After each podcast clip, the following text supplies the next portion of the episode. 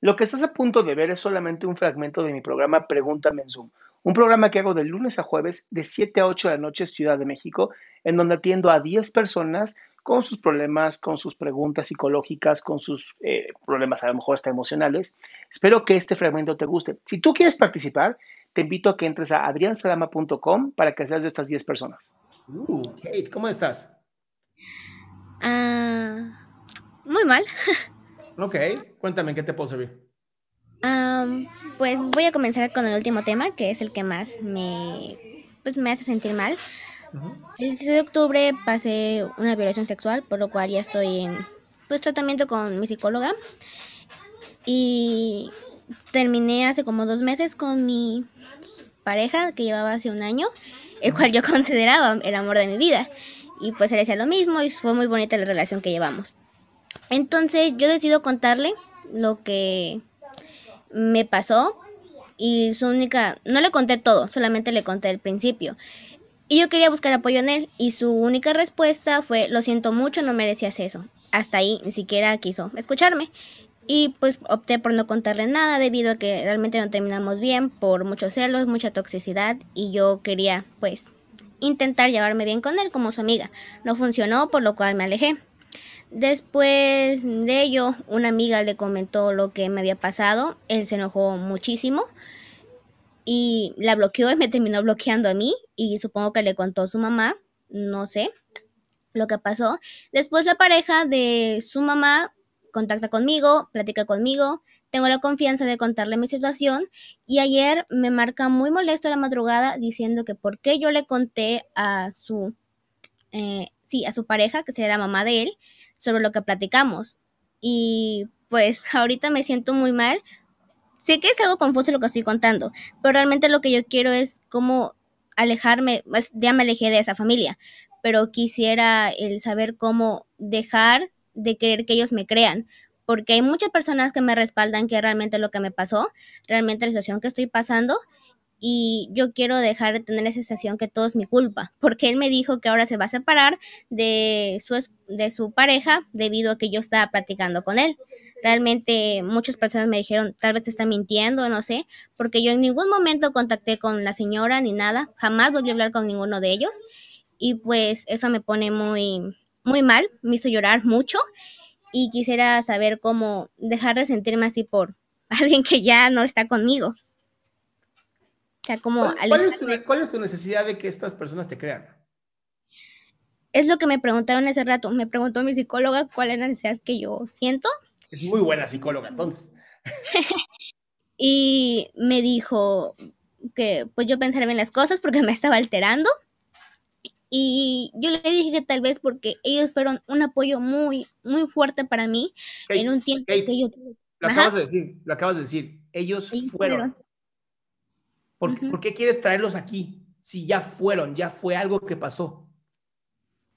Sí, es lo que todo el mundo me dice, pero yo en una parte me doy cuenta de lo que estoy mal y que debo de, se van, bye. Pero la mayor parte de mí no puede asimilarlo. Y ¿Debido a? ¿Debido a? ¿Mande? ¿Debido a? Pues supongo porque, bueno, el amor que aún le tengo aún sigue ahí. Ah, mira, nada más. Ese es mi problema. Oye, ¿y, qué edad tienes ahorita?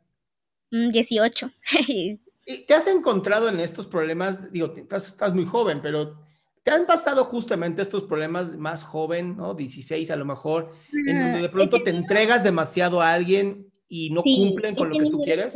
He tenido tres novios, este es mi tercer novio. El primer novio con el cual yo estaba muy ilusionada, resultó que yo era la segunda novia mi primer ruptura. Mi segundo novio mm, se acostó con mi mejor amiga, mi segunda ruptura, y tenía que 16 años creo. Y pues ahorita terminé mal con él debido a que pues yo siempre he sido una persona muy, muy confiada, pero debido a lo que me pasó, simplemente cambié de la noche, bueno, no fue de la noche a mañana, simplemente cambié y todo me daba celos y yo trataba de controlarme. Y pues terminamos muy mal, la verdad. Y él quiso ser mi amigo, pero realmente yo no podía ser su amiga, por lo cual decidí alejarme. Yo tengo una pregunta para ti, mi cielo. y, es una pregunta como que me gustaría que reflexionaras. ¿Cuál es tu necesidad de vivir tan rápido? Ay, tal vez. Mm, tal vez podría tomar como ejemplo la carrera que estoy estudiando. Yo ahorita estoy estudiando música porque y también estoy estudiando canto porque me especifico la ópera. A ver, me encanta, me encanta. ¿Cuál es tu necesidad de vivir tan rápido la vida de pareja? Apenas mm. estás en la universidad. Sí. Apenas estás empezando a vivir lo que quieres, empezar a estudiar lo que tú amas, vas a empezar a cantar, vas a empezar a hacer lo que amas y ya quieres tener novios de 40 años casi casi de casados y con hijos y familia, ¿de verdad? O sea, ¿vas a echar a perder todo lo que resta de tu vida por un güey? Tal vez la necesidad de aferrarme tanto a una relación es porque... Mm, mm, pues debido a las traumas que tuve de chiquita y pues actualmente mi familia no, no me comprende para nada. Sí, tengo la confianza de contarles, pero no le conté específicamente lo que me pasó. Y amor, podría... Lo que te pasó ya, ya lo liberaste, ya está, tú ya estás bien hoy. Lo que importa es cómo te construyes hoy. Y pareciera que para tú construirte necesitas usar a otras personas. Sí, es lo que yo quiero dejar de hacer. O sea, quiero buscar. Bueno, sí se puede. A ver, Kate, sí se puede, pero es, es un día a la vez es amarte a ti, es empezar a respetarte a ti, es empezar a disfrutar tu día, tu música, lo que haces, trabajarte todos los días.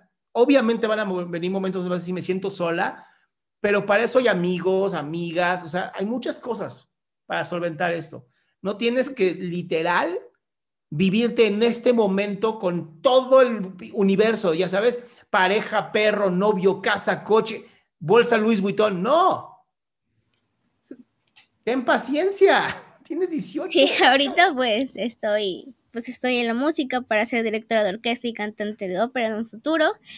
Y eso es lo que quiero concentrarme. Pero también, bueno, como ya me lo habían dicho muchas personas, deja ir a esa familia. Ya estoy tratando de dejar de irla porque, pues, como usted me repitió, ya es pasado. Estoy intentando trabajar en eso. Y ahora lo que quiero es comprender por qué realmente no tengo motivación por algo pues porque estás aferrada, estás aferrada que te crean unos imbéciles. Sí, Ese es el problema. Flaca, ya pasó. A ver, si tu sueño es ser directora, ¿qué diablos estás pensando en los que limpian los instrumentos? Perdón, no te escuché bien. Que si tu sueño es ser directora, ¿para qué te preocupas por los que limpian los instrumentos en vez de los músicos?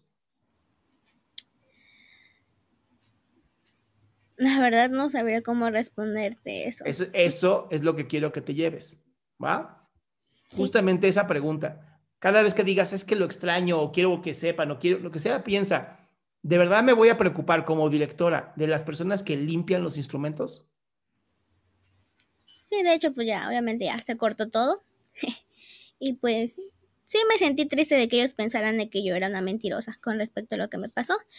Pero pues igual quiero salir de, esto, dejar de... pues un día a la vez, amor. Un día a la vez. No se puede más. ¿Va? Va. Te mando un fuerte abrazo y espero algún día saber de ti. Gracias. Eso sí quiero verlo. Quiero ver una mujer directora. Debe haber, ya debe de haber. Pero estaría padre. Qué gusto que te hayas quedado hasta el último. Si tú quieres participar, te recuerdo adriansaldama.com, en donde vas a tener mis redes sociales, mi YouTube, mi Spotify, todo lo que hago y además el link de Zoom para que puedas participar.